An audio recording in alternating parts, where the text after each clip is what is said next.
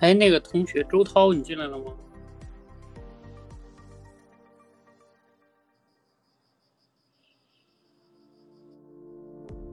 啊，进来了，进来了。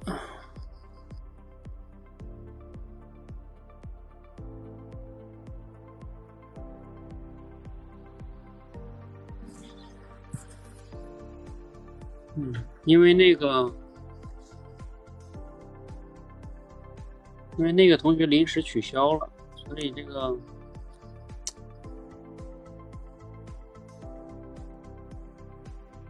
所以你这个现在我刚才问了一下，临时还没有人来给，你搞。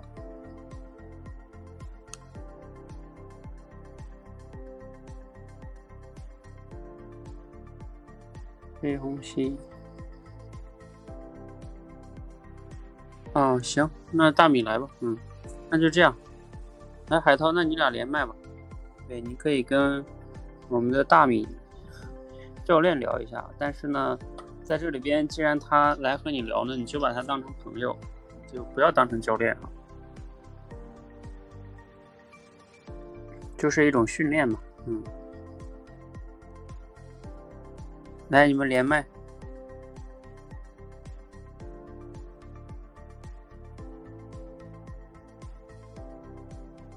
哎，周涛，你连一下。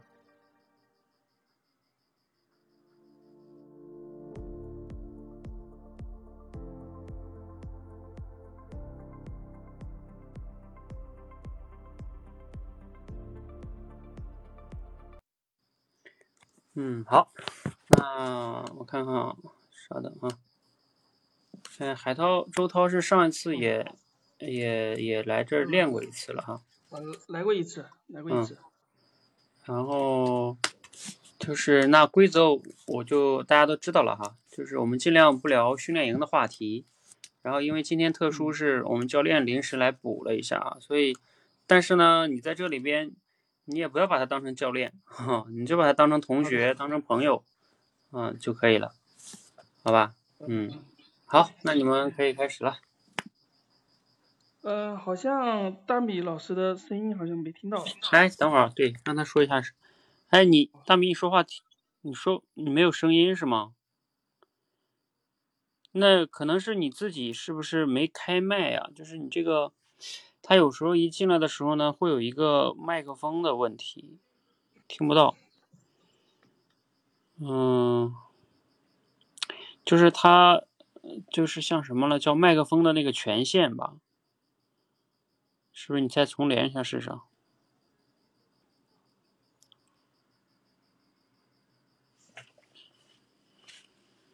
啊，等一会儿看你重连一下试试。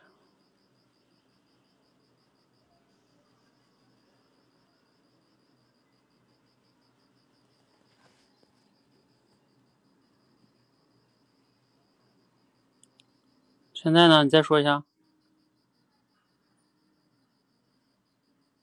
还是没有声音，对，还是听不到声音。对呀，他，嗯，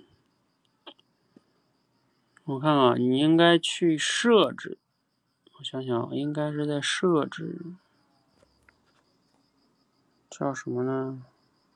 控制中心，不是。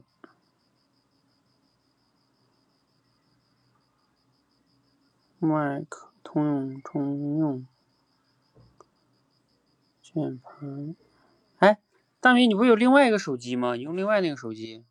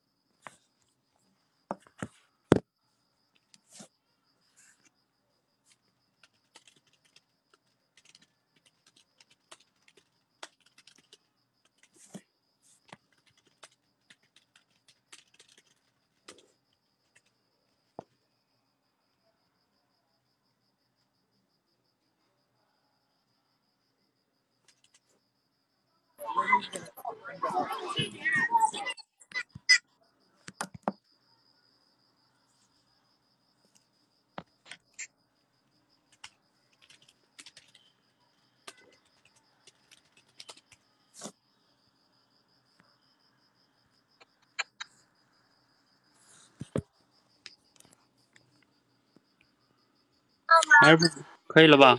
哎，啊，可以了吧？现在可以。啊，现在可以了。哎，这是你俩谁在外边啊？啊，我现在在外面，我现哦我现在在外面会比较吵，可能那你比较吵的话，我到那边一点的话，我到这边一点会好一点。嗯，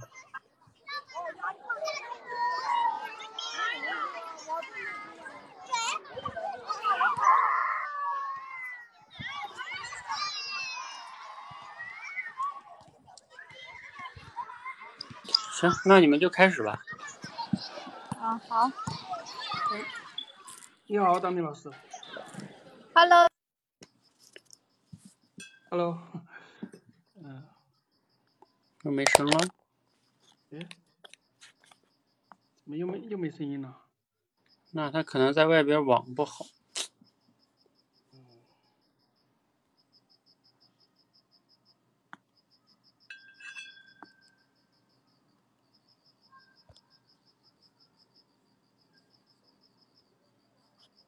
嗯，要么算了吧，我看看我把它取下掉。好的。嗯，要么这样啊，你现在有两种选择，哈，一种是你就是向我提一个问题吧，就我帮你去解答一个你最近口才啊、成长方面的困惑，呃，要么是比如说就简单的我和你聊一会儿，但是可能现在时间也不多了，最好是给你答个疑吧，知道吗？你也新新学员吧？啊对你现在训训练上有没有一些困惑什么的？嗯，呃，我目前是训练到这个，今天今天刚刚把这个即说即听，呃，即听即说，呃，已经通关了。嗯嗯，说到目前的困惑的话，嗯，呃，可能困惑就在于就就这个可能即听即说，我是不是练的太快了？因为我三天就把它通关了。即听即说呀。对，哦，那你是挺快，就是，呃，你练即听即说，你觉得那天我在群里发了一下，你觉得练即听即说的目的是什么呀？嗯，呃，前面你也说了嘛，那个你你那天在群里发里发了，我也看嗯到了。嗯其实练即听即说就是能够让你在听一遍的情况下，去嗯快速的去抓取重点，然后把它嗯转述出来。嗯嗯，但是我觉得如果在这点上面，我觉得我我已经可以了。嗯但是如果说要把这个故事讲得更加生动一些，或者说嗯，仔细一点，可能我这点还存在不足。那没关系。如果说你能做到了，就是我那天说的那个标准的话，就也还行。我们在这个关呢，并不是要求大家非得要讲得多生动，因为这个关的名字并不叫生动表达，是吧？或者叫生动讲故事。嗯，只是说在你能做到即听即说的情况下，那能如果说能讲的比较生动，那当然更好啊。如果暂时还不能，也不用着急，这个不是我们这个关要达到的目的。嗯。然后比如说到下一关呢，你过了这个关也可以。到下一关，我们要练这个心理素质。它其实，在心理素质关比较适合于去再去就突破心理素质的同时，呃，再去提升一下讲故事的细节呀、刻画呀、生动啊，这是可以的。因为你毕竟就是你要是讲，就是我们第三关它不像第二关，就是第三关它是有这个给你准备时间的，可以构思。啊，就是第二关是没有那么多准备时间，它更多的考验你口脑协调，而第三关是考验你在不同的情况下，其实一个人要想把故事讲生动，他也是需要你不那么紧张，放得开的。嗯其实我我觉得心理素质关会是我最大的一个难题。嗯，对呀，那所以的话，你你你，那你就这个关即听即说，你觉得现在如果没有挑战的话，嗯、你可以可以可以过，嗯，就是，但是你要记得，就是说你讲故事不是靠背下来的哈，嗯，这个你理解吧？啊，我就是没有背。嗯啊，对对对，就是理解了之后用自己的语言讲就是可以的，嗯你看，像即听即说这些关卡里面，你没有办法去背诵。嗯，对，因为它也没有文字，嗯。啊，对，嗯但是呢，虽然说没有办法背诵，但有的人呢，他就是靠回忆，你知道吧？嗯回忆。就是听完了，他靠回忆在那里原文怎么说的啦，我就怎么讲。但是呢，其实我们不是鼓励靠回忆啊、是靠理解，嗯是不一样的。嗯对，就是这个是是呃这个关的核心重点。然后那你就说觉得，对我也觉得你好像有时候讲话好像这个自信度好像还是需要提升。那你就如果那个关过了，对你接下来那你就好好再去学一学这个心理素质，因为心理素质对人呢啊、影响还是非常大的。嗯，就是你方方面面心理素质如果不好，都会受影响。嗯嗯，行，就是你说话呀、做事啊，都可能会受影响。嗯好的。嗯、其他的应该就还好哈。嗯嗯，现在我现在就是还是继续念下去吧。嗯现在目前也没有太多的一个一个困惑。嗯，对，没困惑也是好事儿，哼，是吧？呃，目前 练的还挺顺的。对呀、嗯、哎，要么这样吧，你给我讲一个故事。你之前随机抽不是不是随机抽哈，即听即说那是里边哈。呃，嗯今天听说他是，比如说现场听一个故事，这样这样，立刻复述出来。呃，我知道，就是说你，呃，你之前是即听即说，现场听了一些是吗？哎，你呃通关对上他们给你讲的，怎么怎么通关的？他们给你现场听了吗？呃，通关他是有一个要求，就是在在这个直播间，就是说嗯让你现场听一个故事，然嗯后立刻讲出来，嗯是这样这样的感觉。嗯。但是我现在没有做这个。哎，你不是说你通关了吗？呃，我我是通关了，但是这一步我我没有做，因为我想要，因为明天明天也没有直播，今天也没有直播，所以说我就想着我要开启后面的关卡，就想的是啊今天今天有直播呀，除了我们这个聊天，后边还有直播呢吗？不是？不是一天只能参加一场吗，啊啊啊！啊，理解啊。嗯，我看一下，他两个要没进来哈。呃，哎，要么要这样，我陪你聊一会儿天儿吧，就是聊一段儿可以。嗯，可以可以没问题。你要么你开始啊。嗯，开开始，呃对啊开始我就先做一个自我介绍吧。嗯，行。呃，行，呃，我就说一下我的一些，好，行，呃，汤姆老师好，我我是周涛，然后现在是一名，呃，现在今年三十岁，呃，今年三十一岁，现在是一名这个烟气监测的运维工人，嗯，我现在呢，对这个，我是一个内向的人。从小就不爱说话，嗯，而且我是有那种特别怕人，就是有那种社社恐的感觉，嗯嗯，这个问题一直困扰我很多年，到现在我觉得它已经成为很大的问题了，于是我就想通过一一些方式来来锻炼我的口才，嗯于是我就找找到了这个这个你们这个课程。嗯嗯呃，目前来练呢，感觉还不错。嗯。哎，那这样吧，我们还是不聊天了，因为刚才听到你说这个社恐啊，然后从小不爱说话，我想跟你探讨一下，就是，哎，就是你，因为我上一次就是聊天，我也听你说过嘛，就是你因为你父母出去打工嘛，是吧？然后你在家，就是，哎，你觉得你这种不爱说话，跟包括社恐啊、怕人啊，跟这个有关系吗？还是说跟这个没有关系？就是说因为性格的原因？嗯，其实有时候我，有时候我也说不太清楚，嗯因为因为我看了一些，也看了一些心理学方相关的书籍，嗯他就说到我这种问题的形成跟跟这个童年的经历有关。嗯那我想着我在家里面哈，大人会有经常这样的忽略我的感觉，嗯，嗯谁？你你指大人忽略你是谁？你你爷爷奶奶吗？是我爸爸妈妈，不是，但因为他们不在不在你身边，那算忽略吗？你指的是这种吗？呃，不是，呃，他们在我们身，在我身边的时候，嗯，你也感觉你也啊感觉啊？你说你说他们没有去打工的时候，你也感觉你被忽略是吗？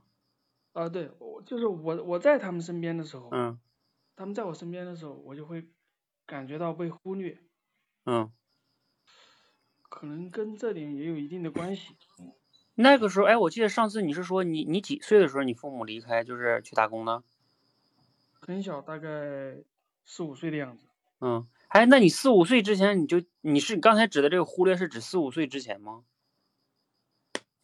嗯，是这样的，是我跟他在一起的时候，因为他们之前嗯每年他们也啊，会回回来是吧？啊，会回来，嗯，就是跟啊在一起的时候会会啊有这样的。就是说即使过年他们回来了，你也感觉还是被忽略是吗？嗯，对对对，哎，你那你这个忽略是我记得后来你不是说你后来有一个弟弟还是妹妹是吧？就是他他嗯，就是有了弟弟之后呢，还是说没有弟弟之后呢？嗯，就是你你感受的这个感受啊，其实我的感受，我是觉得，呃，不管有了之后还是有之前，嗯都是一样的。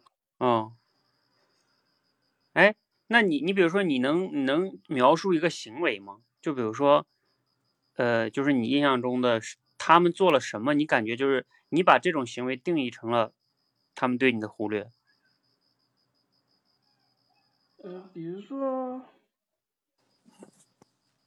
一个很简单的例子吧，就是我有时候我会去问他们一些问题，嗯但是他们他们会不理我，嗯他嗯们就做自己的事情，他们就嗯少来烦我这样的感觉，嗯少来烦我，嗯，就这样的，就是你小时候的时候是吗？嗯呃，就这会有这样的感觉。嗯，然后呢，你也就不好意思再去问，或者说你就觉得他们不理你是吧？忽略你。嗯呃我我就以后就很少这样跟他们问一些问题这样的，嗯。因为我一问就他们就会说不要来烦我，我嗯。就再也不问嗯，你就感觉好像他们也不喜欢你是吧？然后啊，就是也也不在乎你哈，问你的问题也不在乎。嗯。对，会会有这样的感觉。嗯。啊，哎，这个啊，这个话题要么这样吧，那那那那个琪琪报名了，刚好因为嗯那琪琪，要不然你上麦来，然后你们可以凑一组，因为本来我以为现在这个因为缺人嘛，我就跟这个他周涛本来想聊天的，但是因为他说这个，我想跟他探讨，因为咱们社群有好多学员都会觉得自己内向啊，什么有社恐啊，我就想跟你们好深度的聊一聊，就让你们去认识一下，就这个东西到底是是个什么东西。因为我之前也大概了解过一些这方面的，但是我没有那么深入研究哈。就这个所谓的社恐啊，这有时候都可以升级成一个心理上的一些一个问题了，就是嗯，是的，就是他们有一些社会上什么心理学家呀、心理咨询师，还有甚至我知道社面市面有一些老师专门就做什么社恐这个群体，是吧？嗯，啊，对，就是讲这方面的课程啊什么的。呃，但是我个人觉得呢，就这件事儿是跟心理有关系，嗯，但是最好是就像抑郁症一样，不要轻易的把这个事儿贴到自己身上，就不要给自己贴一个什么社恐标签什么的。就我觉得宁愿给自己贴一个，比如说我内向，然后就是内向跟外向，我觉得是可以的啊，因为比如说就像我自己，我都觉得我都是一个内向的人，就是我平时如果不太喜欢和很多的人去闲聊，我也不太喜欢参加很多的聚会，因为这个不是我不能参加那种啊，是我参加了，嗯，就是你要区分你到底是不能还是你不喜欢，就像你开车一样，对吧？我不喜欢开和我不能开，这是两码事儿。我能开，嗯，啊，有这样的困惑，到底是我不想还是我不能？对，但是我最近我越发的觉得，自己就特别想就跟人去，嗯，建立好的关系这样的感觉，嗯有有有特别强的这样的渴望，嗯。就嗯，但是我跟你讲，你你你比如说，你特别渴望跟别人建立好的关系，呃，这个背后呢，怎么讲呢？又涉及到了一个，你为什么渴望跟别人建立关系呢？因为我我觉得我太孤单了，嗯嗯，没有那种特别深入的关系，深与人深入的一一层交流，我会觉得嗯太孤单了，在这个世界上。嗯。嗯但是你知道，有时候你孤单的话，那你喜欢读书吗？读书我我会读，我嗯。我也读了一些，但是我有读很多那样的心理学的书籍，或嗯。者说是一些，包括一些，呃，比如说克服社恐这样的，或者是说，嗯。呃，包括也包括被讨厌的勇气我也读过，嗯。嗯，但是我读了之后，好像并没有用到这个实际生活当中，嗯，那你这啊，嗯那证明你还没有完全读读懂啊。我我解读过《被讨厌的勇气》那本书，你听了吗？呃，听了。我嗯我自己读过你的解读，我也学完了。嗯，嗯，呃那你就就嗯啊对，现在还在就是说脑海里面还有这个书里面的一些一些框架性的东西。嗯嗯，我在现实当中我也我也去去应用，就是嗯嗯、呃，不过目前我我能感觉到我还是有一些进步的感觉的，嗯嗯不是一直在处在那个最低谷。嗯。贝贝贝，哎，这你是琪琪吗？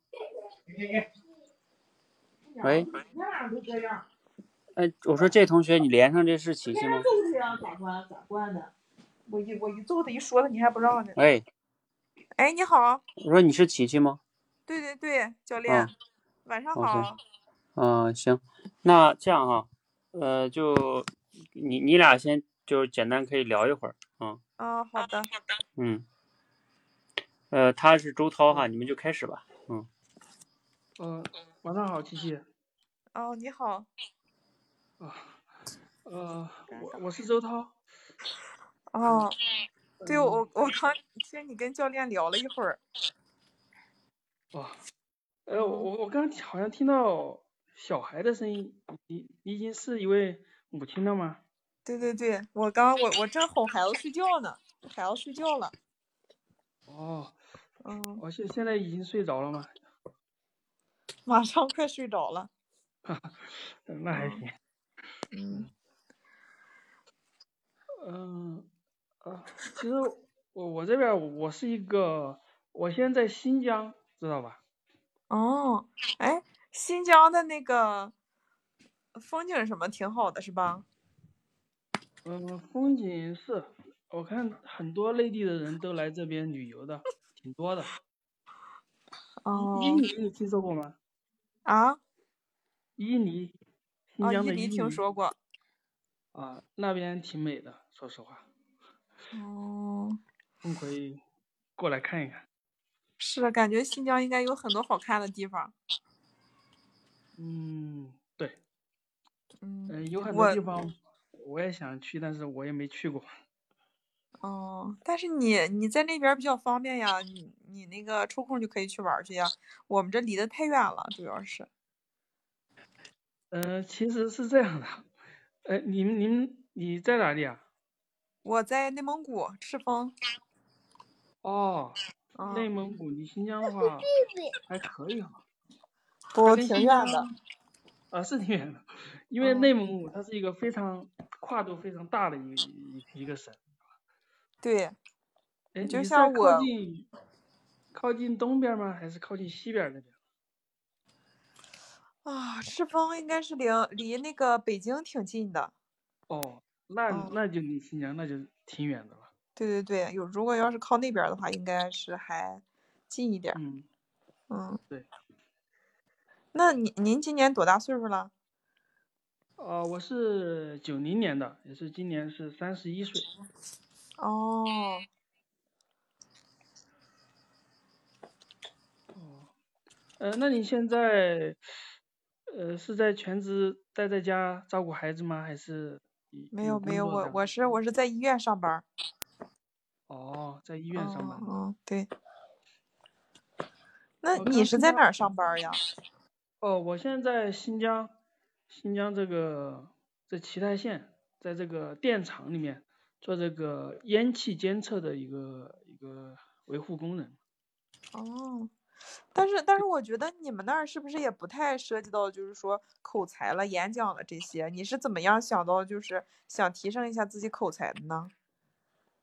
呃，你说到工作方面哈，啊，其实说实话，呃任何一份我我感觉很大部分工作都涉及或多或少涉及到这个口才方面的东西。对，包括像我，我有时候也要跟领导汇报工作，有时候也要跟别的同事，呃，有嗯别的部门的人进行交流。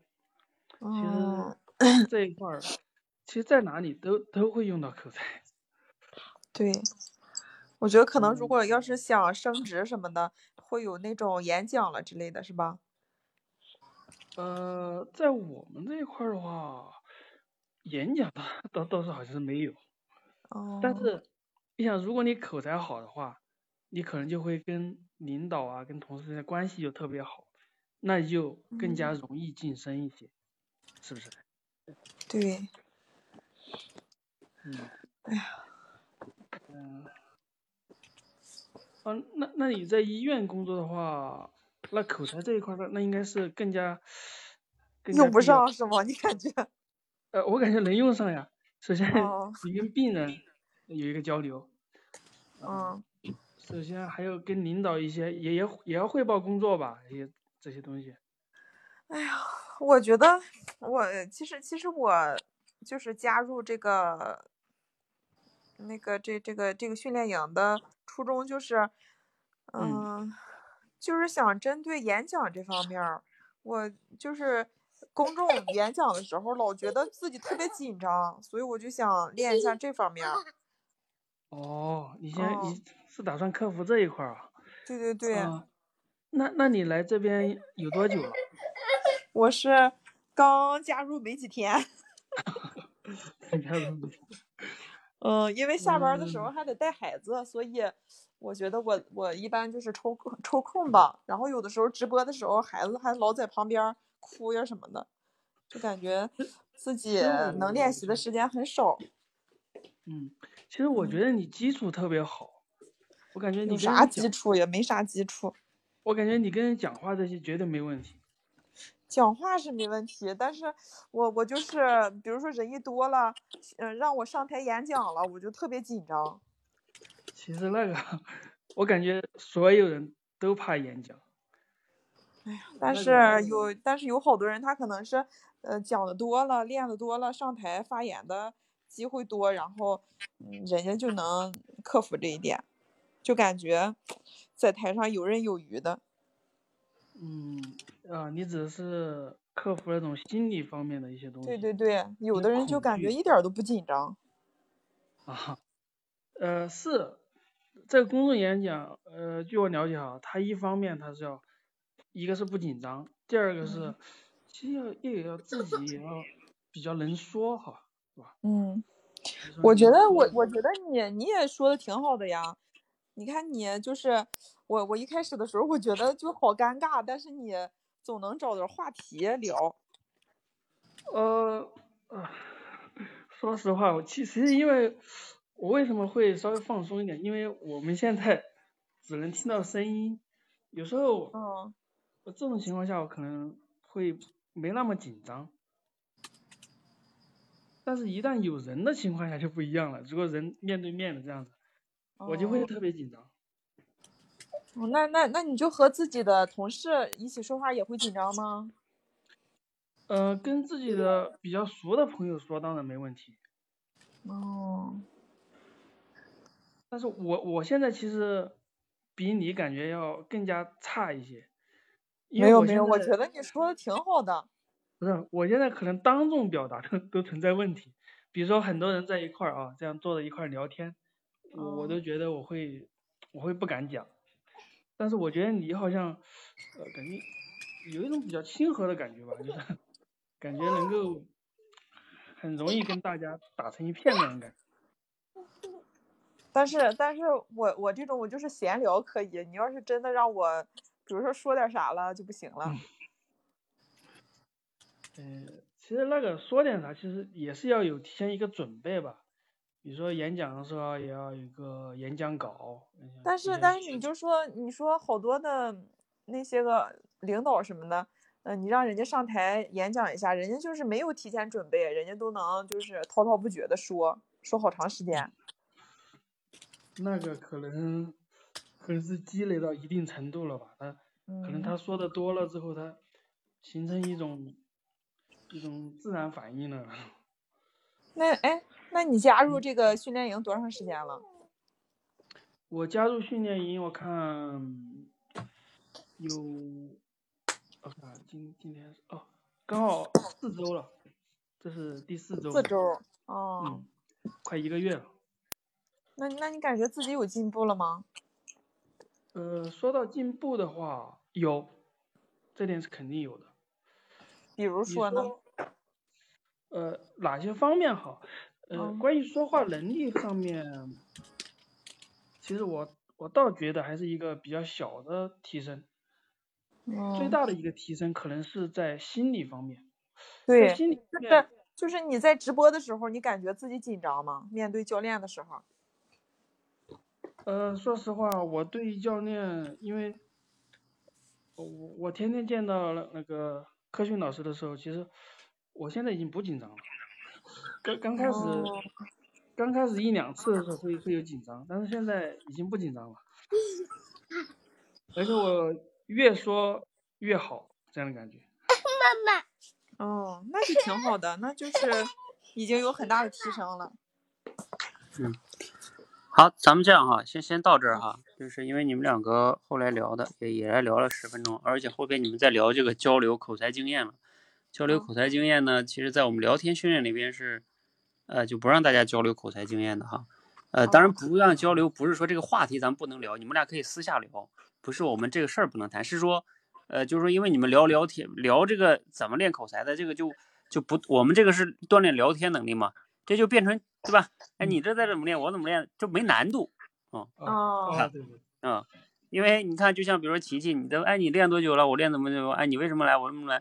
这种话题是你们共同的，是不是？这肯定能聊，嗯，对，就没挑战。但是你比如像你们刚开始聊什么，这个什么在哪上班啊，然后多大了，旅游啊，聊聊就容易尴尬，是吧？那对，对我我们就是想让你们聊那种家庭生活、工作，呃，就是这种，他有的时候尴尬才能暴露出你聊天的问题，嗯，哦，对。然后你们要想交流这个经验，学员之间交流经验，你们可以到里私下里加微信，都可以啊。不是说咱们社群不允许你们啊交流这个什么经验啊，不是，只是在聊天的时候，你们要变成这个交流经验就没难度了。嗯，哦，嗯，好，知道了。啊，这个是就是聊天这块。不过你们后来我没有阻止你们，是因为啊，你们一个是琪琪也刚来嘛，嗯，稍微你们聊两句就聊两句吧，啊。主要是不知道不知道不能聊。嗯，没事，嗯。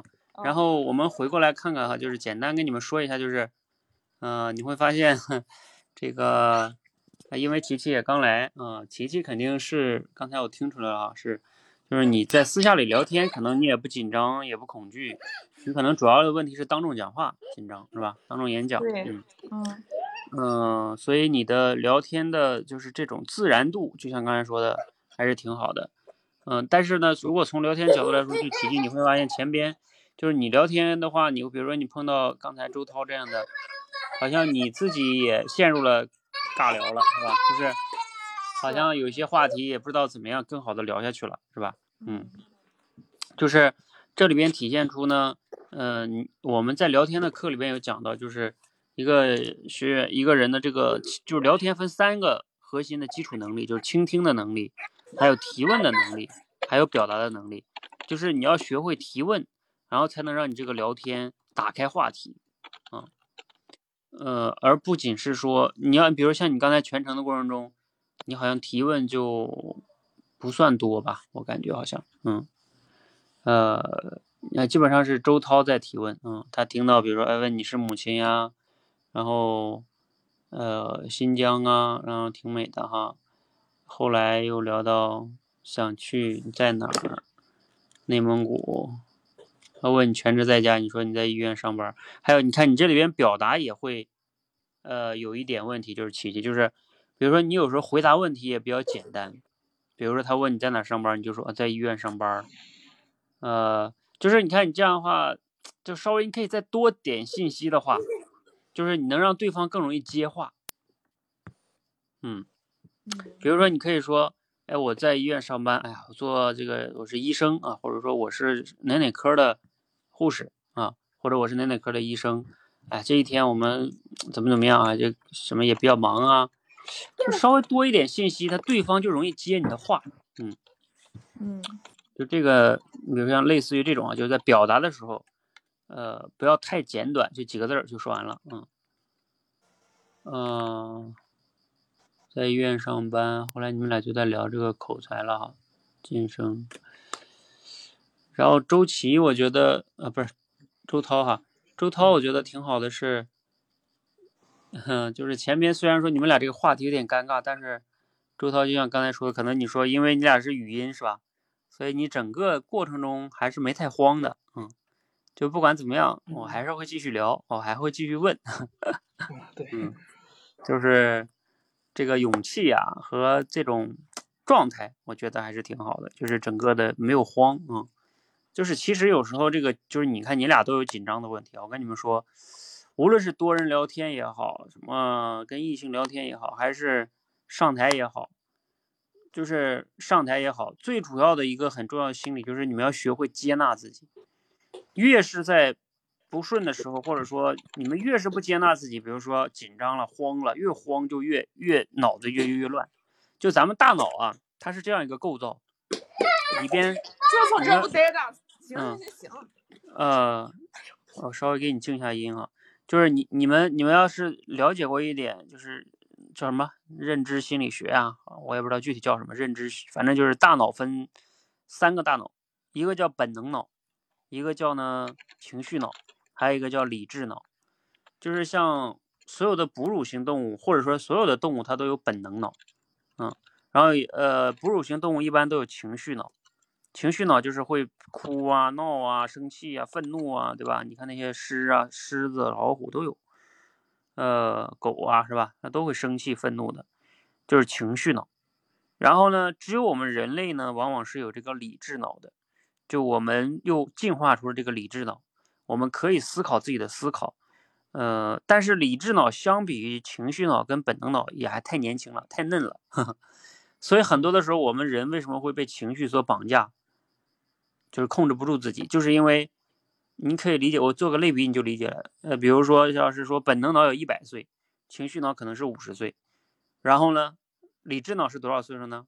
可能三个月大的儿婴儿对，他他太，你想我们人类才进化出来才一万多年，你想咱们人就是地球上这个生物老老虎、狮子都多少万年了，是吧？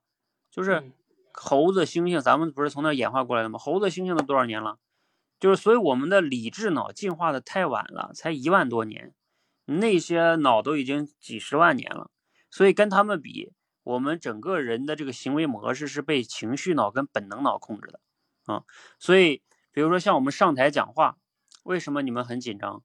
就是因为你如果从原始的那个基因里边的根植记忆来说，就是你一下面临很多人，就是盯着你那么多双眼睛盯着你，你就像原始时代的时候看到了很多狼啊，哼，盯着你那种感觉一样，不安全啊。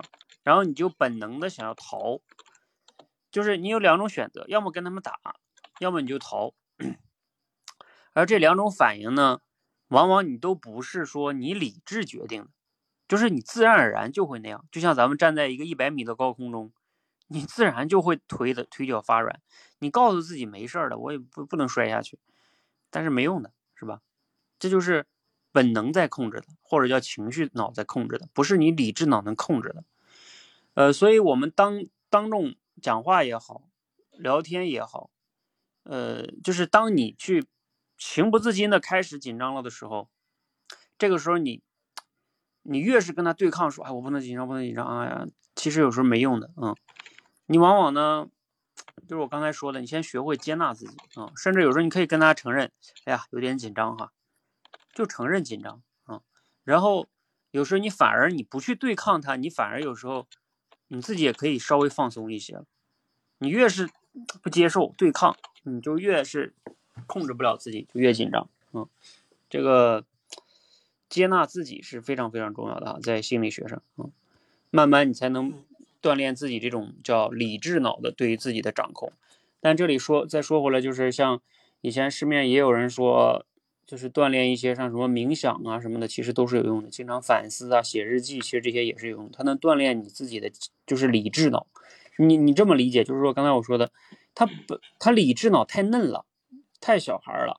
你要想让理智脑在你的大脑中发挥作用，你得要不断的锻炼你的理智脑。啊，就是比如说你经常写反思日记也好，经常做冥想也好，你就能让你的大脑的理智脑整整个你的人的身体的理智脑能掌控你的整个的人更多一些，而不是遇事你第一反应就被情绪控制了，那你根本上就你的理智就发挥不了作用。所以这个理智脑是可以刻意练习的哈，嗯、好的，就是这个这个方面哈。理智脑就是多多思考这样子，深入思考，对理智脑能思考，嗯，这一块你看可以锻炼理智脑。对你比如说，你看咱们跟动物的区别就是，咱们现在这可以反思自己，是不是？我可以反思我现在是怎么想的，动物就不会，是不是？还有比如说现在这块儿，呃，放着一块儿什么高热量的食物，我们人类可以控制自己不吃，是不是？你让动物控制一下自己不吃，试试，它控制不了，啊、包括我们就观察婴儿，你就知道了。比如说我家孩子三岁哈，你观察他，你有时候你他拿东西，他就怎么着他都想吃掉，嗯，控制不了自己，嗯，你不给我就哭，嗯，就是因为他的理智脑没有发挥到那么不健全啊，他就靠情绪跟本能。嗯，好的。然后你们像你们刚才说的上台紧张啊，就像你们说，就那个琪琪说，有的领导为什么一上台他不紧张，张口就来？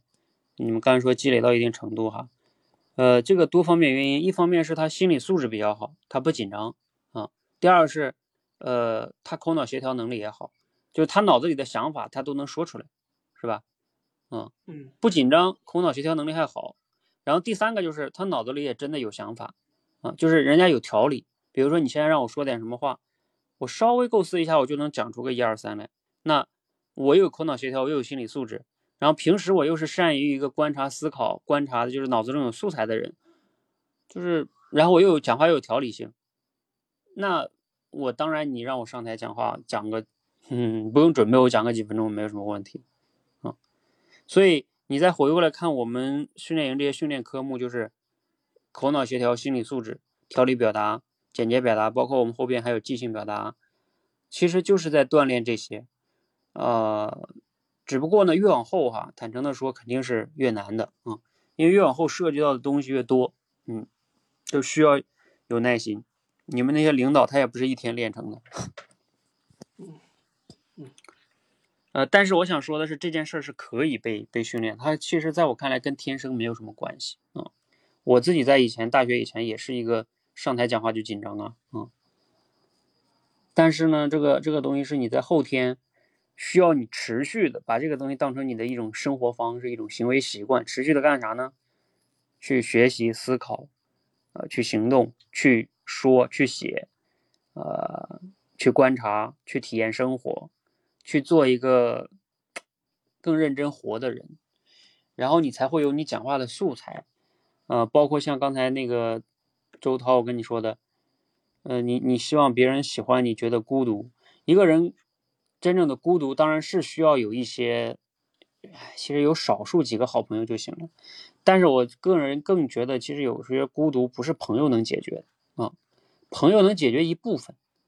一个人更想不孤独，我认为更根本的在于你要找到你人生的价值，就是就是那个《被讨厌勇气》里边讲的那个共同体，嗯，你知道吧？共同体。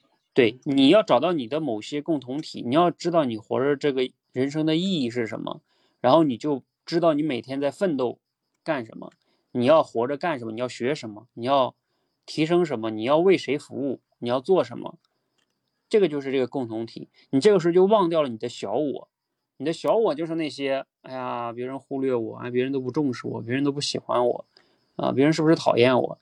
这个就是你天天纠缠这些东西都是小我，啊，你天天纠缠这些小我中，你是不可能解决那些本质问题的，嗯，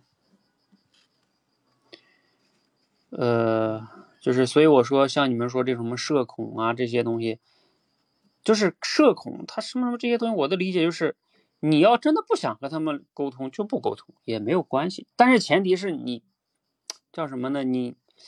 你可以接纳这个结果，就是你要明白是你选择了，我可以跟他们不沟通啊，我不跟那么多人沟通，那可能我人际关系确实没有理，就是那么的跟谁都是打成一片。还有我为什么要跟谁都打成一片呢？也没有必要跟谁都打成一片，不累吗？嗯，是没必要，但是在我们人会会有一些必要的沟通。对，那你必要的沟通，你沟通不好，这是能力问题。嗯啊，就是你需要你沟通的时候，比如说你现在跟你老板要汇报工作，那这个你说我我就懒得跟你沟通，对，那可不行，对吧？对，啊，我们我们说打成一片跟沟通还是不一样的啊，就沟通往往是有具体的载体的，就比如像我经常讲，我说聊天跟沟通还是有差别的，比如说沟通它是有具体的目的的，啊，就是你们要谈一件什么事儿，你跟老板去沟通工作是吧？肯定是有个载体的，嗯。那你能把工作干得好，并且能说得明白，这肯定也是人才啊！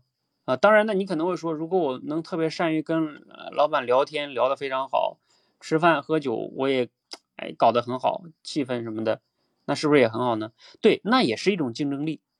但是，呃，因为我原来在油田待过，我我见过那样的同事啊，就是一些学长们是挺厉害，在酒桌上很厉害，但是我不行。我在油田的时候就知道，我不想这样。我也不想陪着领导这样喝酒啊，什么跟人家搞的关系很好。我我我不喜欢玩这个游戏啊，所以我后来从油田出来，我不玩这个游戏。那我玩什么呢？我玩工作能力啊，我就是能做出来东西啊。比如我做销售，我可以把业绩做第一啊。我去做我擅长的。你让我跟你陪你喝酒拿订单，对不起，不陪你喝啊。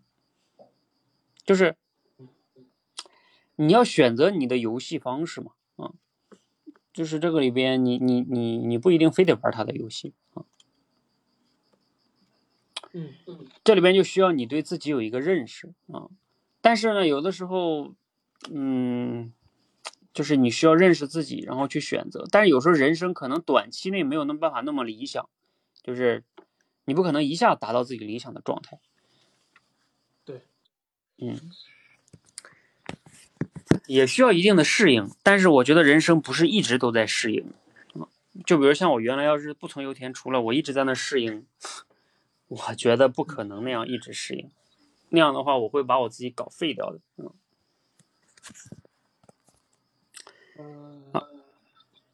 嗯。其其实说到油田这个工作，其实我之前也在这个铁路上面待过。嗯。有些相似的地方吧。对，相似，国企都类似，就那种一眼就可以望到头的工作。对呀，嗯，一眼望到头。行，我这样哈，先帮你你俩下了哈，因为后边还有一组同学，嗯，本来已经拖了一些了，嗯。然后那个，哎，谁？知行合一和那谁，你俩进来了没？我看知行合一进了，那个同学你进来了吗？崔红熙哈。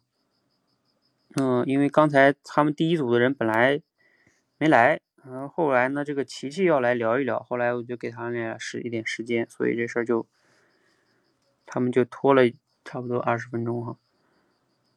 崔红熙，你进来了没？你进来了，你连麦啊！我看知行合一进来了。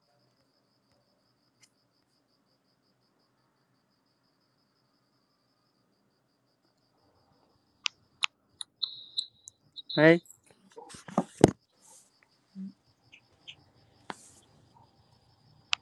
喂，喂，嗯，那个谁，崔红熙进来了没有？进来是吗？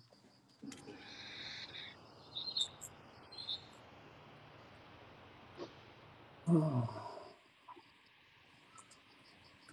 我问他一下。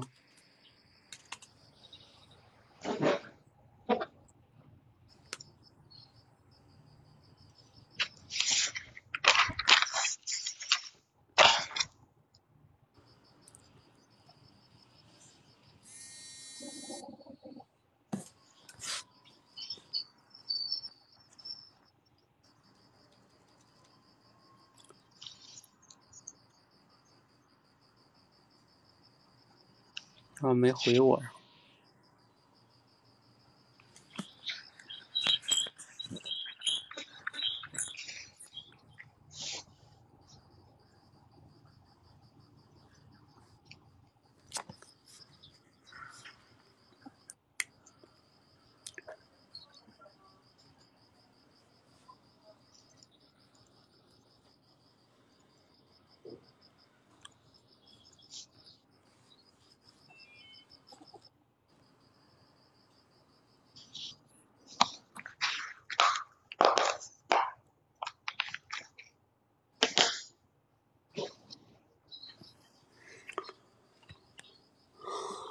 我看你报了九点直播啊，要不你直播去吧，先，好吧？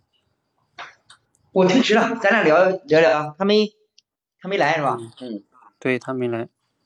我跟黎岩教练说了，我说可以稍微等一下啊。呃，聊什么呢？你有问题向我请教吗？还是什么？还是怎么样？啊，我就是说，我想说一下最近的感受吧，啊。嗯。就是学了非暴力沟通以后的感受啊。嗯。最近啊，我说教练不是刚才说了理理智脑还有情绪脑，我刚才听到了上一个节课那两组人员琪琪他们周涛他们聊天，我就感觉挺有感触啊。刚才教练所说的那个理智脑还有情绪脑到底哪个更强？我们怎么来控制？我们如何来提升自己的理智脑？其实有时候我就是说现在在着重学习这个非暴力沟通。嗯，一方面呢听教练的课，另一方面呢就是买了实体书，每天坚持读一篇纸质文章。也就是说，现在通过一个礼拜的时间，我把这个非暴力沟通又重新又看了一遍。看了一遍呢，就是我开始运用书中的一些方法。嗯，我发现啊，现在目前跟自己的这种亲密关系啊，这种改善啊，还是挺有积极的作用的。特别是以前啊，我就是说，包括我在上次那个践行者分享会上也说了，就是说。我们学到了没有用到，现在呢，真正的用到以后呢，确实给自己的生活啊带来很多改变，也确实想分享这一块儿。然后，嗯，我是如何改变的呢？我感觉我最根本的一点，我今天开始思考啊，就是说症结在哪里？以前为什么改没有改变？现在为什么有了一些改变？呃，我感觉最根本的点呢，这个非暴力沟通的处理，当然。我们学过的，包括教练课程的都知道，一共有四步。首先要观察，观察主要是看事实；再一个就是感受，也就是说这个事实给你带来的这个感受是什么；再一个呢就是需求，呃，是为什么会产生这个需呃这个需求啊？为什么会是什么原因啊？给自己带来这种需求，也就是说你对这个事情产生情绪的背后肯定有一定的需求，然后再提最后的请求。呃，我以前呢其实也知道这四步。四步呢？但是我在实际工作当中，你比如说在生活当中、亲密关系当中处理吧，嗯，总是不关注自己这个妻子的这种情绪，因为什么呢？我也是呃想试着想跟他缓和关系，也回来以后呢，因为他带孩子啊很累，有时候做家务活啊也也也挺不好的，所以说我就是说不屑于去跟他用这些呃东西。呃，也就是说，为什么不屑呢？因为我自己有情绪，因为我本身工作一天回到家当中也有情绪，有了情绪呢得不到释放。后来呢，我是采取了生活模式呢，就是说得到改变呢。一个关键的节点在于什么呢？在于我现在啊，我在关注他情绪的前提下，首先啊，我关注了自己的情绪啊，也就是说，哎，实现了，嗯，加了这一步以后呢，我发现了发生了质的改变。因为以前呢，在我有情绪的。同时呢，我是很难体会到他的情绪和需求的，而我真正的关注了自己的情绪，真正的把自己的理智脑练强了，然后呃关注到自己的需求以后呢，慢慢的有了这一步以后呢，我就可以很好的关注自己呃妻子的需求了，这样呢，通过双方呢呃这种共同达成，呃并不是说你对我错啊，也就是说。嗯，站在一种对像书中所说的那样，就是对生命的爱的角度啊，出于对对方好的角度，哎，往往呢，这个时候运用起来，虽然说看起来运用的这个非暴力沟通这个步骤很麻烦啊，就又要反映情绪，但是真正的用下来以后呢，确实是立竿见影的效果。呃，目前呢，这种家庭关系、亲密关系，包括亲子关系，都有了一个质的改变。啊，我就是说非常感谢教练开辟这个课程。另外呢，就是通过呃阅读一些这种书籍呢，嗯，在搭配的这种学习呢，我感觉效果是更好的。包括以前呢也听过这本书，呃，后来呢，嗯，没有详细的去了解这个事儿。任何事儿还有一个感悟就是说，呃，什么呢？就是做到了以后，呃，我们必须学到了某种理念，就跟那个周涛刚开始跟你聊天的一样。哎，你如果你不去用的话，啊，你真正的把它，呃，你光知道没有去实际应用啊，没有用呃或者没有较好的掌握方法运用的话，那样效果也达不到呃自己理想的效果，甚至啊过一段时间又忘了，把知道的这些知识都还给老师，还给书本了。所以说啊，嗯，今天总结两点，第一点呢就是共情自己，呃是这个非暴暴力沟通开展的这种前提，另一个呢就是学到了以后呢要嗯积极的用。并且掌握一定的方法，然后真正的去带着一些这种从外界知识的环境，从内身觉察的角度，共同的把这个理念用好，才是一个真正的掌握学习的方法的一个很好的技巧。这是我我近段时间的一些思想感受吧。嗯，我就是说跟嗯汤姆教练嗯谈谈心声吧。嗯嗯，好，感谢你的分享哈。呃，这个非暴力沟通呢，其实是我前段时间刚开发的。然后，其实我早就，我以前在六十秒口才训练营里边就讲过这个非暴力沟通。呃，但是在我们作为班里边一直没有怎么去开发，也没有带去练，是什么原因呢？就是这个东西，它其实是非常好的一个知识啊，而且人作者已经总结的很好了。但是呢，就是站在比如说像我们带大家刻意练习的问题上，比如说他相比于聊天，都还有一个问题是，你像聊天，我们起码还能像刚才这样实战练，是吧？两个人，啊，就聊呗，聊你就练呗，然后你就出错呗。但是你说非暴力沟通，就是他不太好像咱俩现在来个非暴力沟通训练吧，就是好像那咱俩怎么怎么怎么能弄呢？是不是？嗯，还得找场景。对他需要一个场景。然后呢，除非呢，就是说在现场我们弄一个场景，但是弄一个场景的话，就他这个道理吧，相对来说也并不算特别难理解。但是就像你刚才说这个词，我能理解，就是这个四个步骤有时候比较麻烦，是吧？嗯，感觉挺麻烦的，嗯，这么这么说话好别扭，是吧？嗯，是。然后，嗯。但是为啥会别扭？我们一方面不愿意去做呢？就像你刚才说的，你分析那个症结啊，我也我觉得你分析也挺挺透彻。就是说，因为人他有时候还是觉得自己有情绪，然后也之所以不想做，有时候不想改变，说白了就是你觉得不改变，按照我现在的模式也挺爽，是吧？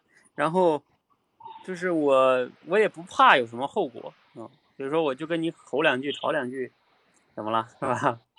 嗯，就是你其实说，我再说的更本质一点，就是你也不够爱对方，嗯，你反正对吧？就这样，像你说的，我自己还有情绪呢，嗯嗯，但是这里边自己的情绪就是非暴力沟通，它并不是说非得要去体会别人的情绪，你首先也是体会自己的情绪，然后你才能做到非暴力沟通，是不是？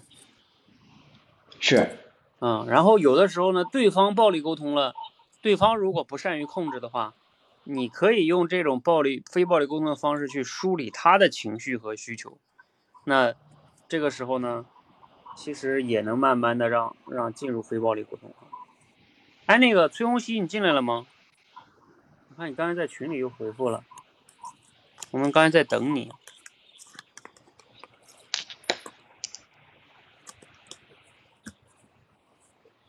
啊，你看你在群里回复了个一，然后你又，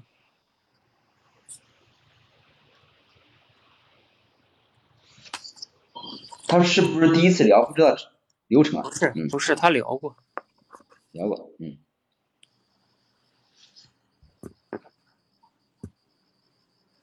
所以非暴力沟通呢，它就像你最后说的，确实得去用，就这个东西啊，就是你要是不用。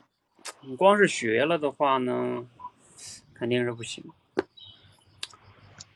呃，非暴力沟通，哎，包括你看我在那课程里边写了，那书中也说了，叫爱的语言，是是吧？嗯，对对生命的爱。你会发现它叫爱的语言，就是背后呢，就像刚才我们讲的，你得出于爱，然后你才会想着去用这种非暴力沟通的方式和你亲密的人，孩子也好，伴侣也好，是吧？父母也好，去沟通。嗯，如果你你你没有这种爱对方，嗯，你就不太会有这种耐心。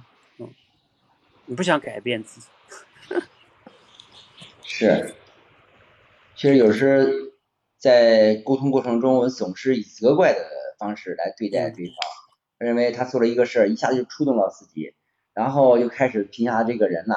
但是这个就像说的一样，他以前都是这种惯性的思维，所以说以前惯性惯了，你要是用一种新的思维，你除非带着觉察，把以前的这种老习惯，嗯，就是说 PK 掉，然后。用自己的新习惯替代这个老习惯，但是这个过程很艰难，需要时常的这种觉察。你像口才吧，咱有这个练习场啊，你比如说有这种场景啊，包括这个每天直播有四场啊，所以说都有改变的这种机会。你错了以后，能有老师帮着你来来指点，然后来提升。但是非暴力沟通在生活当中的场景，一般情况下都不会。你像对方要如果会的话，还可以共同学习，哎，都知道这就行。如果要是说我们面对的大部分都是没有学习过非暴力沟通课程的，所以说你要需要用一己之力改变他们啊。这个时候呢，如果你自身的这种非暴力沟通你能力不够强，或者是这个功力不够深厚的话，那么很容易被他们又带着暴力沟通。所以说啊，这个环境的改变啊，有时候是很难的。所以说这个也就是非暴力沟沟通的一个嗯难点所在，就在于这个还得。如何让他形成一个刻意练习的这种环境，我感觉也是蛮重要的。嗯嗯，哎哎，我呃，崔永熙进来了哈，来，崔永熙你来连。我最后说一句话，就是刚才你说的时候，我想到了，我觉得非暴力沟通还有一种办法可以练是什么呢？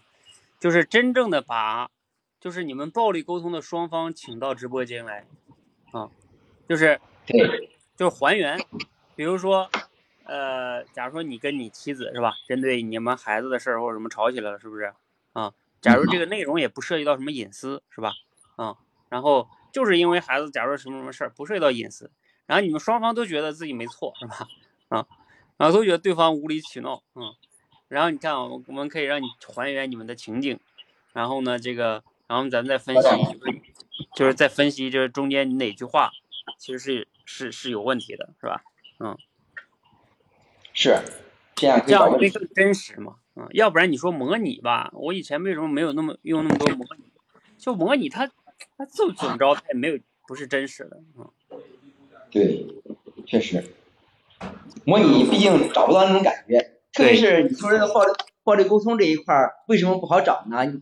就是特别因为人在情绪下才可以发生出那种。特别激烈的这种言辞，如果要是事后再还原，可以说就有点假了，又有这种呃情况不太逼真的这种效果。但是可以啊，找个人来诉说，一个人来说一下今天我有哪些暴力倾向，啊，我我可以觉觉察，哎，来来教练来进行点评，让自己来进行反思，这样呢可以说用这种非暴力沟通的方式再演练一遍，这样呢其实效果就更好了，嗯。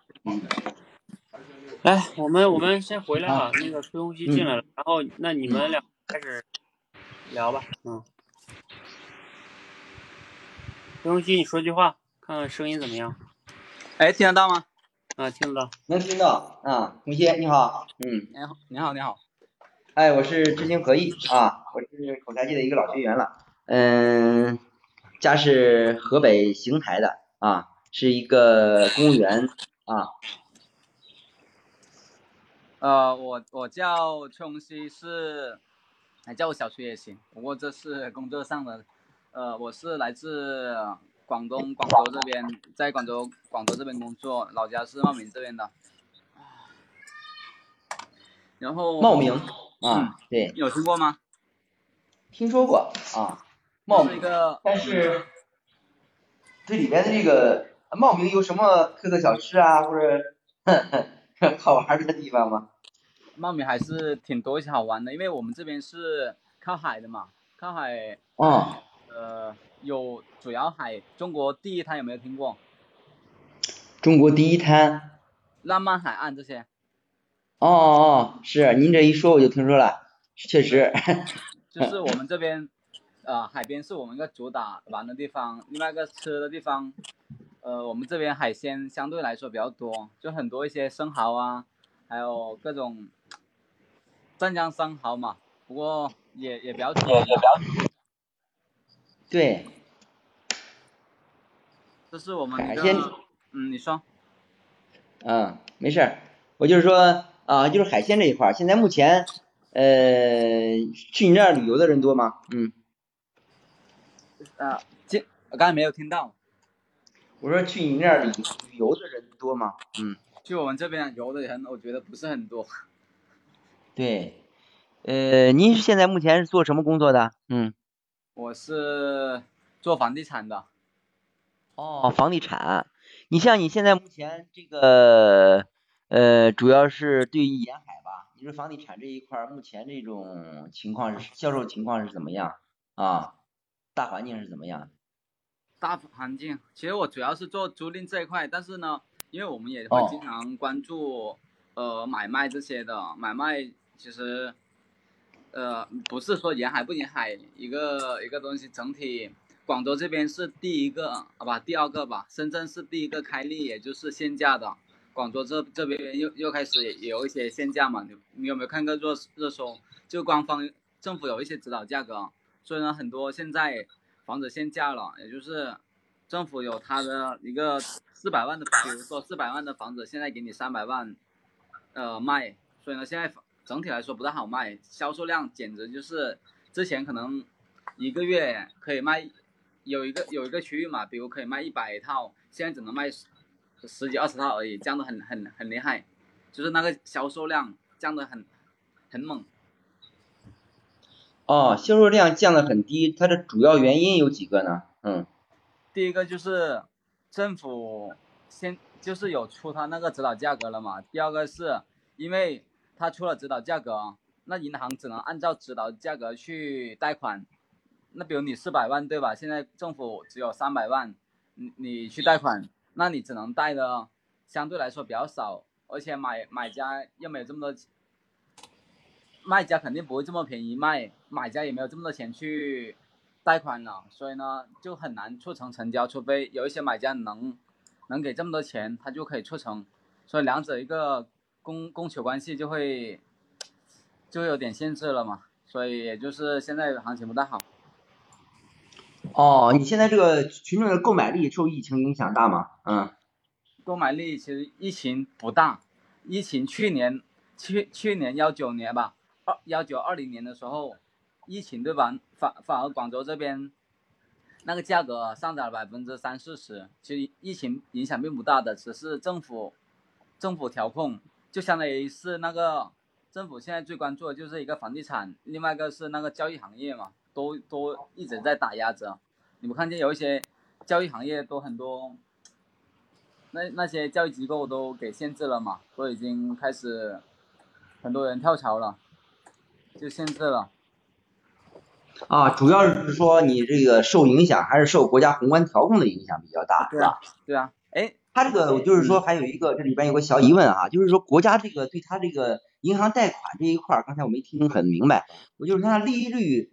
包括什么，他贷款就贷不了了，然后这个国家怎么控制的？他就是有有有了一个指导价，也就是说指导价以外的，呃，就是无法贷款嘛？是是怎怎么说的？他说因为贷款肯定一个一个是房地产商要进行贷款，另一个就是需要买房的人需要贷款，主要是两个层面嘛。两个层面，我就是说国家它怎么个政策？当时我也是想了解这一方面，但是呢，嗯，你给我科普一下呗啊。OK，那比如现在是。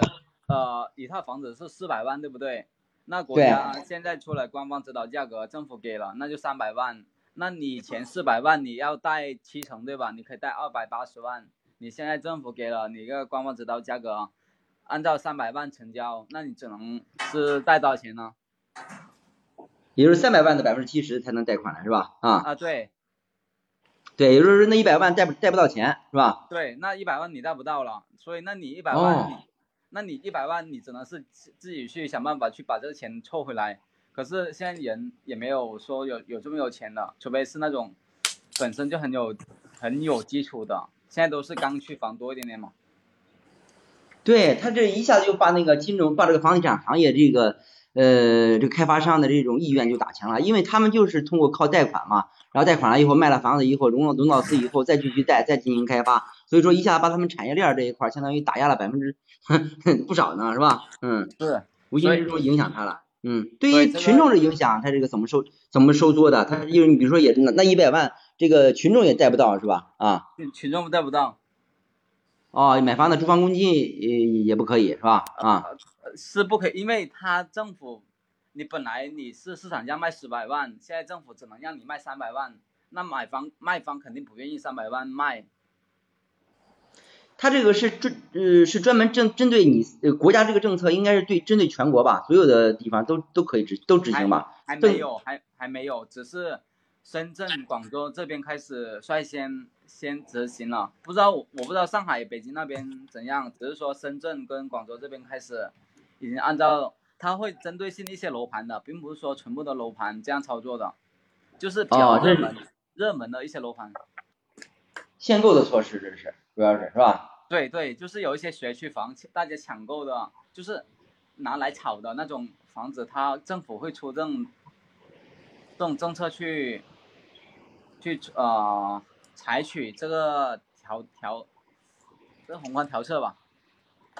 哦，确实政府宏观调控。我前段时间听了一个案例，就是那个温州嘛，温州这个炒房团很多是吧？但是以前的温州经济，我们一说看过那个温州一家人的，知道温州人特别拼搏创业，然后靠自己的这种嗯经历，然后让温州这个世界经济可以说在浙江是第第数一数二的。后来就是因为炒房这一块儿啊，都有转入房地产的这种大军了，他可以说他搞的那种团购嘛。后来政策一出台，就是说这个经济这一块儿政策一调整，后来这个温州这一块儿呃靠房地产这一块儿就不行了，主主要是是啊，现现在在现在啊现在房地产嗯不好做，不好做，但是就国家出了政策，我们这些做房地产的人也不好不好混了，就很多人很多一些门店都关门了，然后呢，呃，如果他限制，那我们肯定也不好赚钱，所以很多人一些去跳行业去做别的了嘛，还是我觉得还是你嗯你说。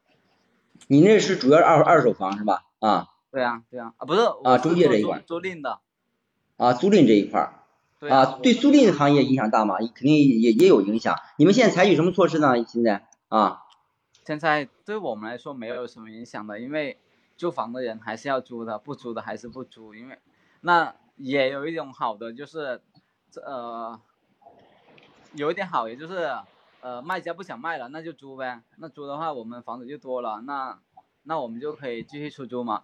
对租赁并没有影响，对买卖才有影响。哦，那挺好。其实这个对于你这个租赁行业，应该说是它只是说房地产商，哎，买房的卖房的，呃，不太好干了。但是对于这个房屋租赁行业，还确实挺好，因为都是老房子嘛。然后无非就是说租出去转手这一块政策这一块还是支持的，所以说国家政策这一块还确实对于这个租房行业还是可以的。看起来这个政策啊，就是对一个限购，限购以后呢，通过多种方式来解决这个呃房价高的问题。其实这也是为了咱们这个国民的考虑吧，是吧？感谢政府，嗯，对，哎其实感谢政府。哎，你不是好像你你是做公务员的是吧？对，我觉得公务员你们会不会对这个会了解更深入一点点呢？就是还是比较少关注。我这个他这个公务员啊也分层次，你看他这个现在目前啊，有的人他主要是如果要是干这个专业性的工作，他相对来说对这方面了解的不是太多，但是综合类的，你比如说综合岗啊，他了解政策相对来说比较多，因为现在我主要是分管办公室这个工作，他这个对于国家政策这一块文件接触相对来说比较多，参加的会议也比较多，所以说对这一块儿也相对来说有关注吧，啊，对，那那你你主要是什么岗位呢？综合岗啊，综合岗啊综啊，合岗，那你们了解的会要更更广吧？不单是房地产，你还要了解，比如说呃民生啊，反正会涉及的很广很广吧。对他这个是点面，我我现在主要是从事这个财政财务这一块儿，财政财务这一块儿，他这个但是呢，所有的这个资金呢，它因为政府的资金导向各方面都是通过财政来运作的，财政是金融是血液嘛，呃，财政这一块是这一块，财政它是国家宏观调控的一个呃方面的这个措施吧，所以说在这一块呢，无形之之中这个政策这一块了解的还相对来说还是可以的，嗯，你比如说它涉及到民生方面，方在贸易处有发展方面有保障方面，包括有支持这个嗯，咱们现在高质量发展啊，包括生态环保啊，其实呃很多方面都需要用钱的，用钱以后呢，他肯定支持政策，他就要花钱逼问效嘛，必须有效果，所以说在这一块呢，相对来说了解的也是比较多的，嗯，如何，所以说他他的工作性质决定了他接触面比较广啊，对，那我大概明白了，我觉得你们应该是，呃，就是就有没有更具体一点的？也就是你们工作，比如说啊、哪里缺钱了，你们是不是可以适当的去打款给他们，让他们去，比如环保缺钱了，然后呢，他们提出一些一些需求，呃，让你们审批之类的，大概是这样吗？不是，它这个是主要是针对行政事业单位，哎，比如说有各单位的这种政府机关这这种可以进行一些经费保障。对于一些企业和市场主体呢，它主要是国家通过这种税收的政策啊和财政政策啊减税降费啊这种方式来进行补贴，而不能说啊我就是说我财政就给你这个企业多少钱。啊，它是企业，它也是通过这个单位来进行支持的。你比如说科技方面，它假如说科技有创新呃奖励这一块儿，你比如说它做出了一些突出贡献，它得了科技贡献奖，我可以奖励它一百万或者五十万。这个当然你肯定政府这一块儿，它财政是政府的一个钱袋子啊，也就是说，就相当于一个家家长说了啊要干什么，他肯定要。精打细算嘛，首先有个预算啊，这方面用多少，那方面用多少，然后根据呃各行业的这种支持，有困难的呃家庭，你比如说一一个家庭嘛，他肯定子女这一块创业了以后，有有有穷的，有富的，这样都都不一样，所以说你得保持他们的均衡啊，因为都是祖国的大家庭，然后所以说他在这一方面呢，通过这种税收的转移支付的这种方式呢，然后进行调节，把那个高收入的调节一。一部分，然后给了这个低收入的。你比如说国家有政策支持，你比如说想发展某个行业来，可以创新类的这种行业或者高质量发展的，只要对于这个前景比较好的，我们可以拿一部分这种资金来进行支持。这种支持呢，它是以政策导向为支持的，它以项目形式来体现的。所以说这样呢，它关键问题要把这个资金啊花的有效益，真正的投入他那以后呢，它能够真正的起到一种带动作用啊。它主要是资金这一块儿。呃，有发展类的，有个保障类的，它是不一样的啊。有点太深入，可能这个要回归到我呃以前高中学那种理论了，就是啊，可能就是我们我们接触的会比较少一点嘛。就刚才你讲的是比较专业化嘛，然后现在很少接触公务员这一类啊，就比较少关注财类似财政那种新闻，所以你们可能关注比较多，我们只关注我们那些。琐碎的事情跟你们可能有点不大一样，不过我觉得你们应该整体来就这单工作，我觉得你们会更加稳定一点点哦。啊，他相对来说比较稳定，他这个，但是这个稳定啊，他也往往造成一个什么那个呃，也导致一些这种不良的影响，比如说动力不足啊。呃，如果要是说你在这个单位如果没有内生动力，你就是完全靠自己的这种靠这个环境去影响的话，往往啊，它也也也会存在一些这种不像这种私企啊，嗯，这种动力相对来说比较足，因为它需要，嗯嗯，它进行一个一方面呢，它这个进行渠道这一块儿，呃，它比较畅通，它通过自己的这种工作业绩实际就可以呃干出来。再一个，你你毕毕竟啊，我现在目前是在一个县级呃城市，县级城市啊这一块儿相对来说往上晋升，应该说这个动力不足，呃，所以说无形之中，你如果要是个人再不去加强去学习，呃，通过这种知识的这种积淀来去提升的话，那样那样的话，容易这种产生这种嗯动力呃不足的情况吧，啊，是这样。动力不足，其实其实动力不足，也就是你们也也有时候也会，就说晋升方面动力不足，就是达到一个瓶颈，是吧？就是高不成低不就那种吗？啊，对，对，它就是相当于国企一些这种企业吧，它因为你你这个它机机制这个分配收入分配这一块，它不像企业这一块，你干多了就可以多拿，干少了就可以少拿。哎，它这它现在这个机制一会儿，它就是说完全就是呃，我我就是总书记讲的嘛，呃，我讲我我嘛，就是你干了这个工作，你既然选择了这个职业，你就不要考虑个人的收入。然后你如果要是说想挣钱，你可以上市场大潮中，呃，去在市场主体当中去去创业。但是呢，你在这个行业呢，我们就是主旨呢，就是为人民服务嘛，啊，导向就是这样。但是所以说，相对来说，它这个有一些收入分配呃这方面的劣势吧，啊。不过总体来说，我觉得你们还相对来说比我们稳定点啊，毕竟你们有那个，第一个有国家有保证，第二个是，呃，哎，你们有双休吧？呃，双休嘛，因为现在我们这个机制啊，因为现在国家这一块儿，特别是十八大以后呢，嗯，他工作这个玩意儿，我们现在也是五加二白加黑，呃，那种工作其实安排的特别多，因为涉及到方方面面，因为现在又涉及到疫情。还有这个脱贫攻坚，现在不是有那个乡村振兴嘛？呃，乡村振兴这一块儿，还有一些方方面面的这种呃职责的和职责范围之内的事儿，职责范围之外的事儿，所以说方方面面的事儿都需要去搞。呃，一届党委政府都想，嗯，按照这个上面的要求啊，包括结合自身特点，都想做出点政绩或者成绩。所以说这个时候呢，需要靠谁努力呢？就是靠这些公务员。然后一起努力，然后围绕这个政府的目标来实现这种，呃，让百姓过好过上美好幸福生活的这种愿望的这个期期盼吧。所以说我们在干的这，我们这样感谢感谢你们政府的 为我们创造美好生活哈。那咱们这个话题你们感兴趣可以到时候再深入聊哈。对。呃，你们两个简单说说吧，这个聊天。红熙先说吧，红熙你先说吧。啊，我总体来说，呃，怎么形容呢？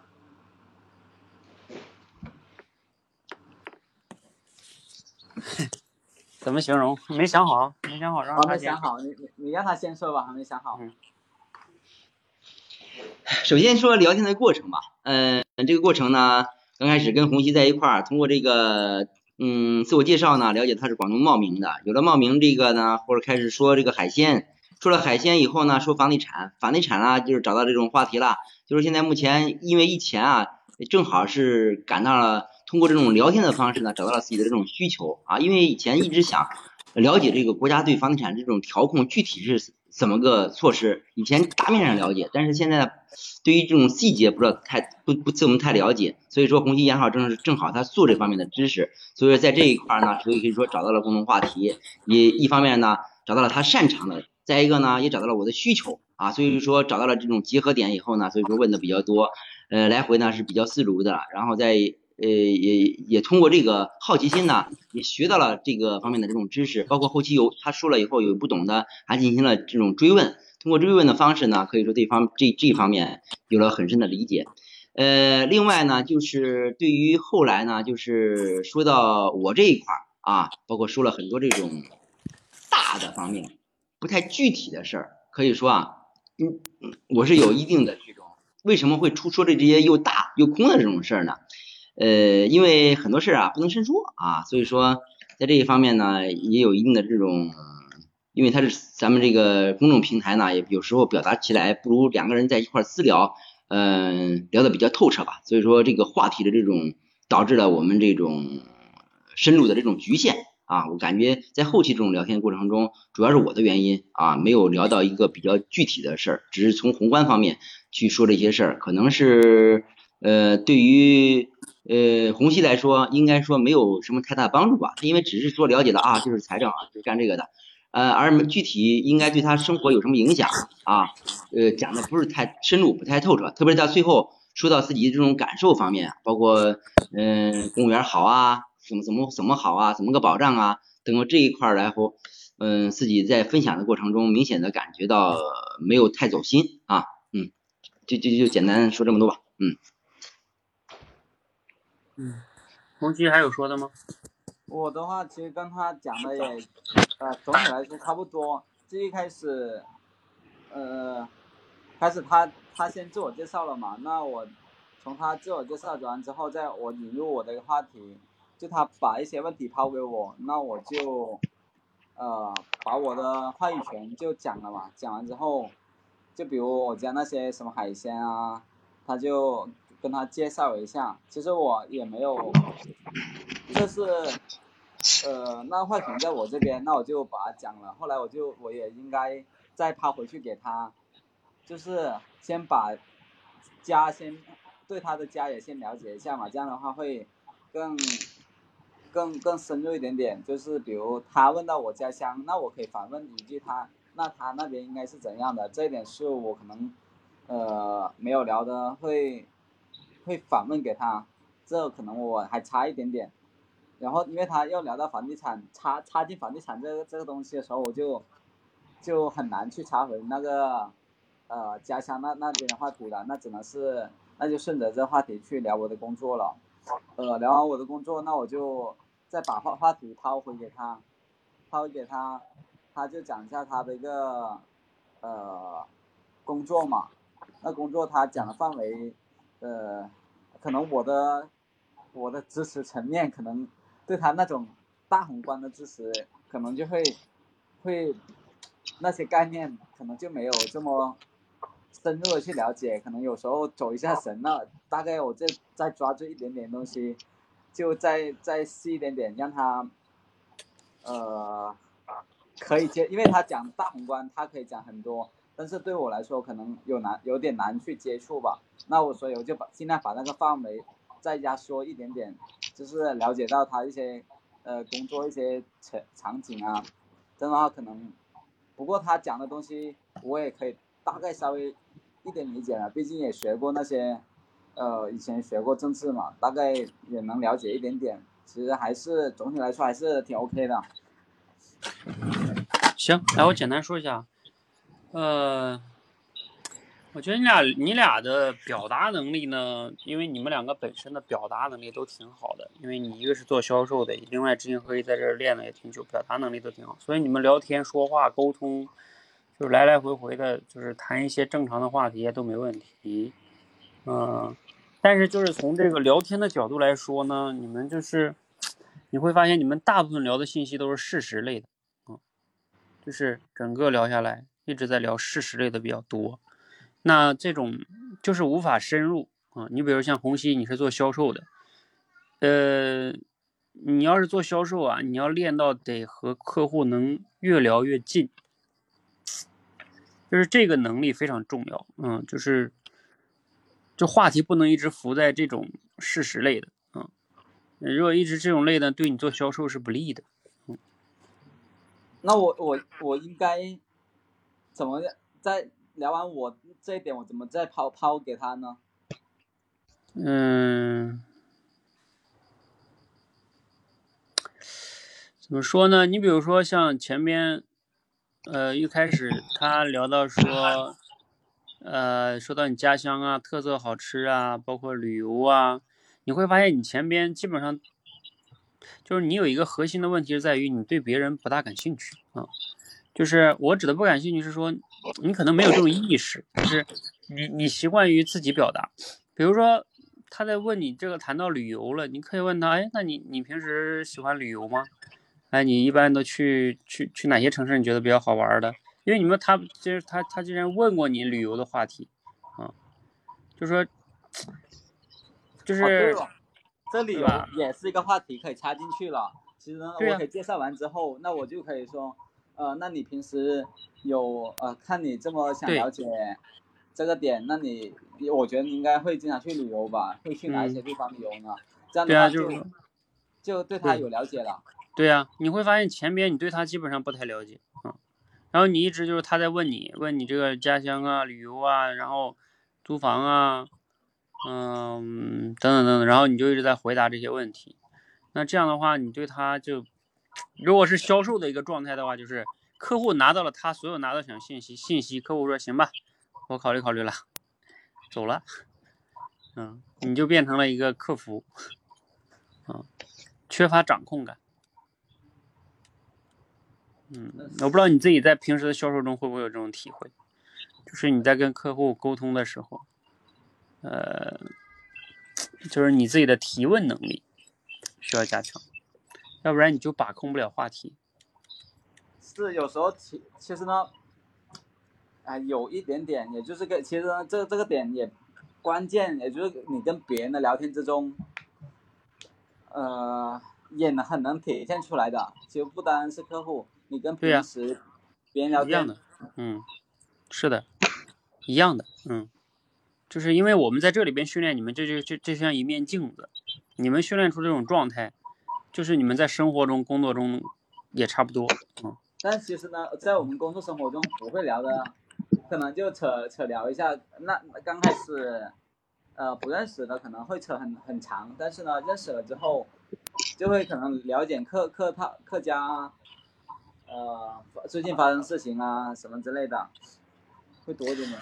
但是也一样，你就算认识的朋友，当然你们认识非常好的朋友，嗯，你就比如说你们比较好的朋友，有时候也不见得你们就比较好的朋友也需要你很会提问，才能把话题聊得更深的。哦哦，也是，就是有道理。有时候跟我朋友在一起，可能我没有什么没有什么话聊就不聊了，都是他们在逼拉逼拉个不停。对呀、但是比如说像你要是不聊，那当然是你们好朋友之间不聊，可能也不那么尴尬。但是我说你要是聊得更深入，不是关系更好吗？是不是？嗯，就是这个问题嘛。然后我我再说回来，这个红熙，刚才你就是主要是这方面吧。然后知行合一呢，主要是前边一直在问这个事实类的。当然，你对这个事，你是说你对这个房产感兴趣哈？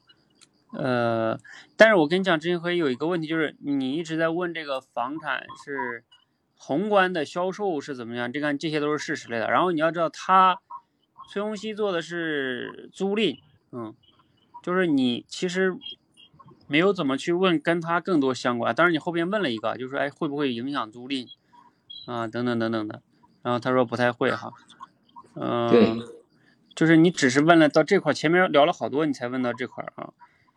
嗯，嗯比如说你你其实可以问到这块儿是可以话题可以深入一点的，就是说，哎，你你你看这个现在房地产行业总是被国家管控啊，你是怎么看待这个行业的？还有你选择这个行业，你会你决定要坚守多久呢？啊，就是你想一直做这个吗？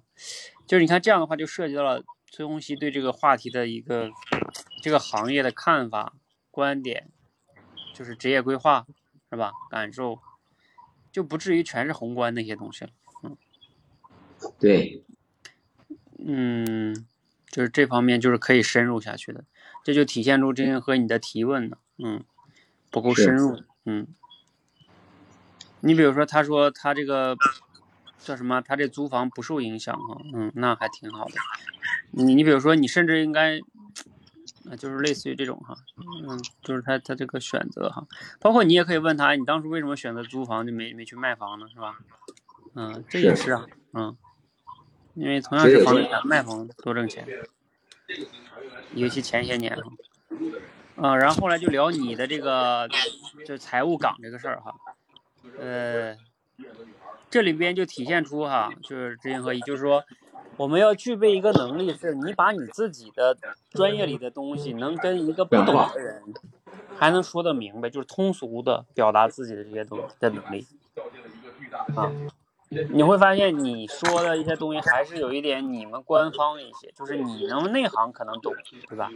啊，对，就是你怎么能，这就是我们经常练，让大家练的类比，嗯，你能把你这个东西能让一个不懂的人，然后通过一个类比让他也懂了这个东西，啊，就厉害了。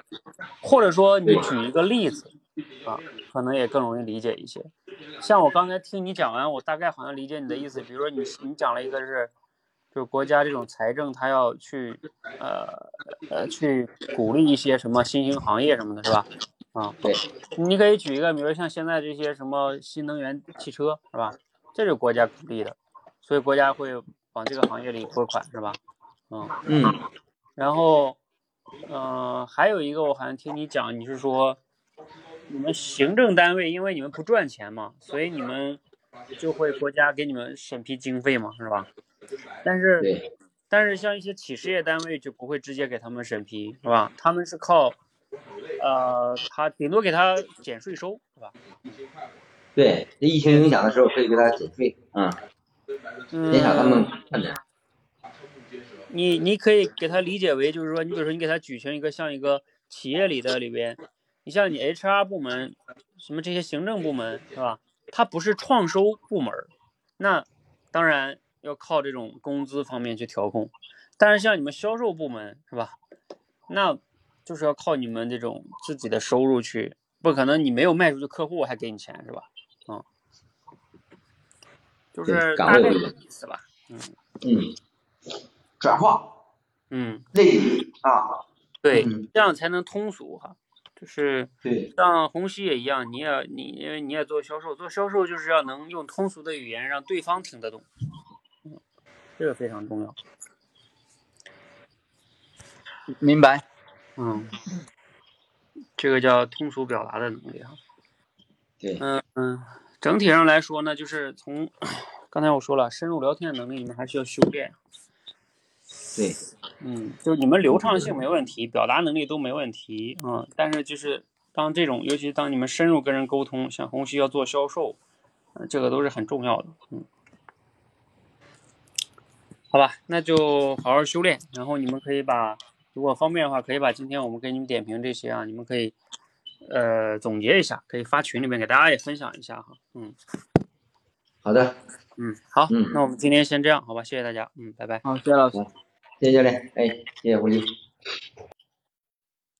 好，那我们今天直播就到这里哈，是希望大家在这个聊天的训练中呢，它是一个 持续修炼的过程。包括我刚才跟那个知行合一聊到非暴力沟通，它也是一样的，就是非暴力沟通，它也是一个 就是实战型的能力啊。我们在这里边训练呢，它它也是一种啊，像照镜子一样，照到了之后回到现实中要去觉察，因为你毕竟现实中跟很多人，像红熙他他每天都在聊很多客户啊，这都是一个机会啊。呃，要多用哈。好，我们先到这里哈，谢谢大家。